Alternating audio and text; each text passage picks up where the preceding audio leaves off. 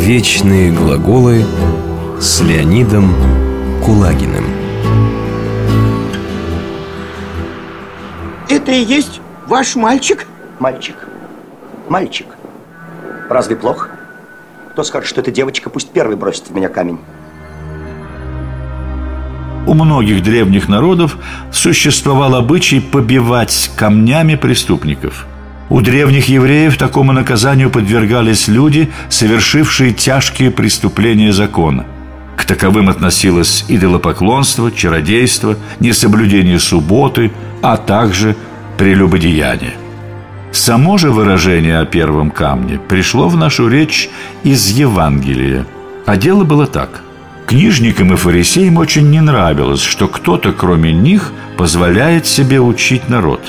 И вот однажды они решили скомпрометировать Иисуса таким образом.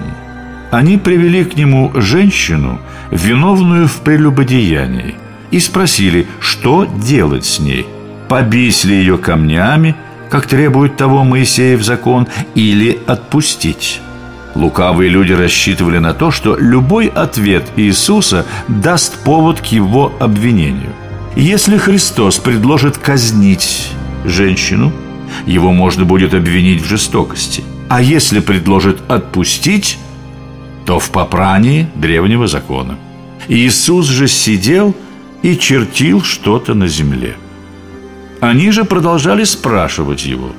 Тогда Иисус поднял голову и сказал – кто из вас без греха, пусть первым бросит в нее камень.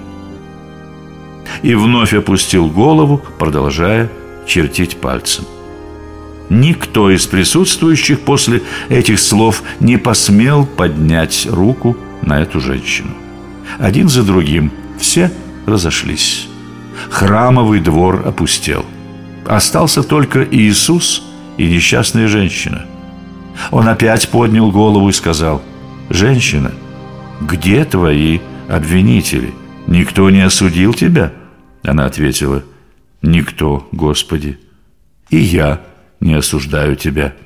Иди и впредь не греши», — сказал Иисус. Поэтому, прежде чем осуждать кого-то, нужно сначала подумать о том, что ты сам – можешь оказаться достойной мишенью.